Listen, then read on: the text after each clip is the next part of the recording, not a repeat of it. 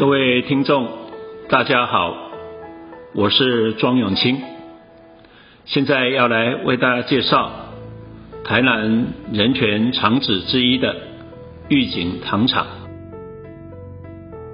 大家都知道，玉井旧名达巴尼，原来是西拉雅族达巴尼辖的旧地。达巴尼三个字的发音是该族族语番薯寮的意思。一九二零年，地方行政区域重新规划，达巴尼改名为玉井。汉人在新治时期进入玉井当地开发后，就设置了旧式的糖部。一九零二年，台湾总督府公布台湾糖业奖励规则后，台湾本地的资本家纷纷投资建设新式制糖工厂。以提高制糖产量。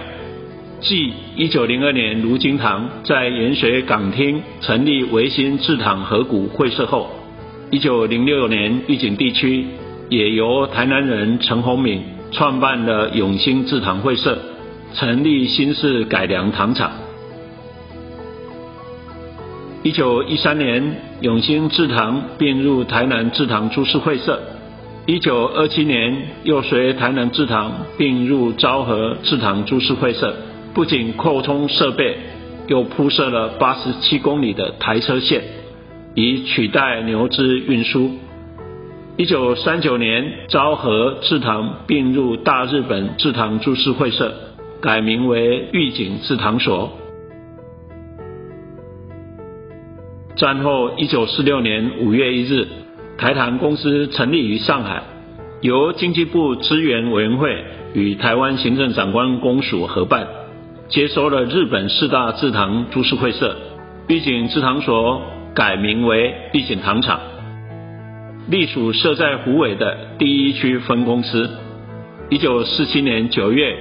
改立第四区分公司。一九五零年七月，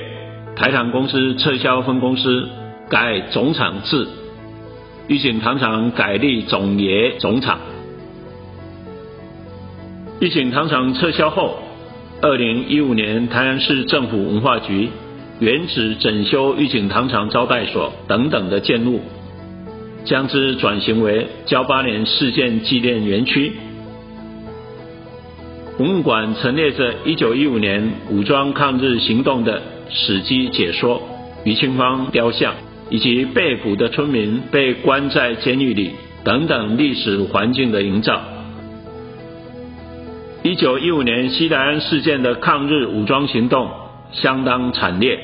交八年周遭的十五个村庄，男性或自愿或被迫参加战斗。日本政府也派大量军警进攻，造成巨大伤亡，被活逮的有一千九百五十七人。其中遭到起诉的有一千四百八十二人，而被判处死刑的高达九百一十五人。实际上被处死刑者有一百三十五人，更有部分人死于监狱之中。台湾糖业公司在一九五零代初期也遭到白色恐怖的影响，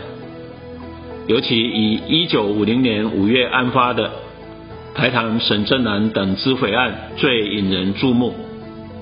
不少位居台湾糖业公司高层的外省籍人士，以总经理沈正南为首，被罗织入狱，其中包括了当时担任麻豆台糖第三区分公司的铁道处长庄永基，他是福建籍的。今日台南市内的麻豆糖厂、玉井糖厂。新颖糖厂也都曾有员工在一九五零年代初期成为白色恐怖政治受难者，员工或在工厂或在家里被捕。在一九五零年代初期，白色恐怖政治受难者中，当时是玉井糖厂员工或曾是玉井糖厂员工，而名列一九五零年玉井杨闹云等案判决书的。至少有曾经担任玉井糖厂警卫队队长的曾福礼、警士苏江等十三人。其中七人遭到有罪判决，六人羁押后被释放。另外，曾经担任御景糖厂警视的侯荣金，则名列一九五一年一人成案的侯荣金案。以上两案合计有十四名御景糖厂员工成为白色恐怖政治牺牲者、受难者。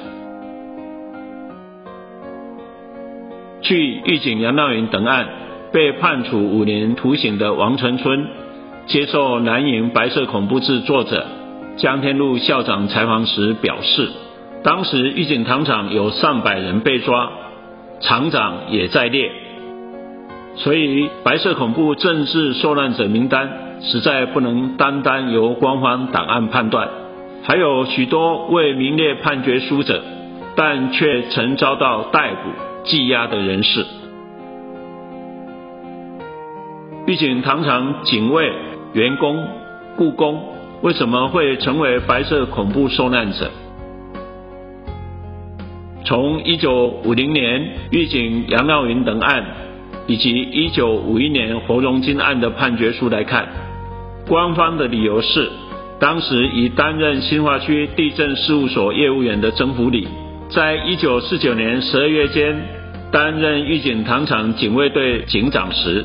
就参加了共产党，并以职位上的便利，组织团结该糖厂警士苏江、陈延慈、故宫周清波、王成春、黄金禄、陈义正、陈德清、黄福寿、朱正寿、江丁旺、黄克省等十一人，准备共产党攻打台湾时作为内应。此为国防部保密局、台湾省保安警察第二总队、台安县警察局察觉，而陆陆续续将他们十二人逮捕。又福建籍的员工黄克省被捕后，五月十八日书写便函，托人转送同厂职员沈阳人王其和，嘱咐他如与本案有关，速逃。所以后来王其和也遭逮捕。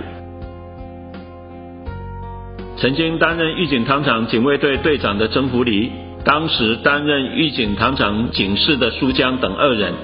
因此遭判处死刑；周清波等一人遭判处十年徒刑；黄新球、王成春、黄克省等三人遭判处五年徒刑；王锡和等一人感训；黄金禄、陈义正、陈德清、黄福寿、朱正寿、江丁旺等六人。则遭逮捕羁押，审讯后被释放。一九五零年四月下旬某日凌晨四点，正在御警糖厂警卫室执勤的警卫苏江被押走，立即引起场内人人恐慌，被要求赶快出来自首，否则被捕后将加重刑罚。其中警卫队警士侯荣金趁机逃到海滨。一九五零年十月，才被台湾省保安警察第二总队诱捕。一九五一年一月五日，被判处十二年徒刑，理由也是他担任御警糖厂警卫队警示时，响应附和了潜伏的共产党组织，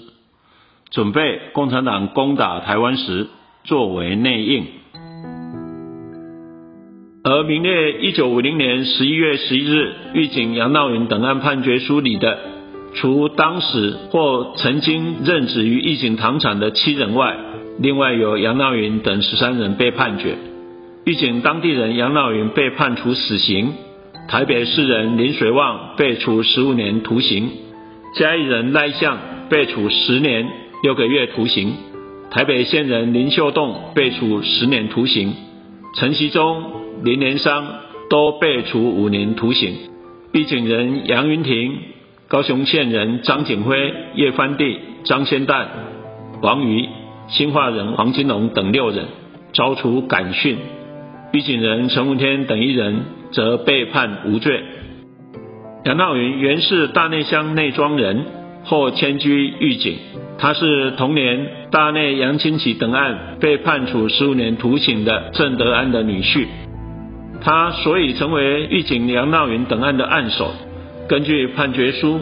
是因为他于一九四九年一月间由李旺及李徐芳介绍，正式加入共产党，且与同样是共产党员的杨敬丁、马一川密设预警支部。杨敬丁担任书记，马一川、杨闹云为支委，潜行发展组织，吸收叛徒。由共产党员陈冲一吸收御景糖厂雇工黄新球，为其单独联络，并于一九四九年十一月后，以加设草寮隐藏政府通缉的共产党员，包括赖相、高平谦、林水旺、林秀栋、李武昌等人，也收藏了老李交存的三八式马枪、毛瑟手枪各一杆，子弹一百四十二发。台湾省地图、反动书刊文件等，所以照判处极刑。一九四六年四月中，中华民国行政院下令，将接收自日本四大制糖株式会社约十五万吨的白糖，由五月一日成立的台糖公司精炼后，运到上海销售获利。此举也造成台湾糖价暴涨，加上通货膨胀。台湾人民不信任政府发行的法币，买卖常常以糖包为单位。糖厂的仓库存有比金钱更为贵重的糖，也因此设有警卫队巡逻。当时玉井糖厂的员工曾福礼、苏江、侯荣坚等十四个人，应该没有料想到会有这样的白色恐怖的遭难。一九五零年十二月二十二日冬至吃汤圆那天，杨闹云、曾福礼、苏江三人成了枪下亡魂。以上，谢谢大家的收听。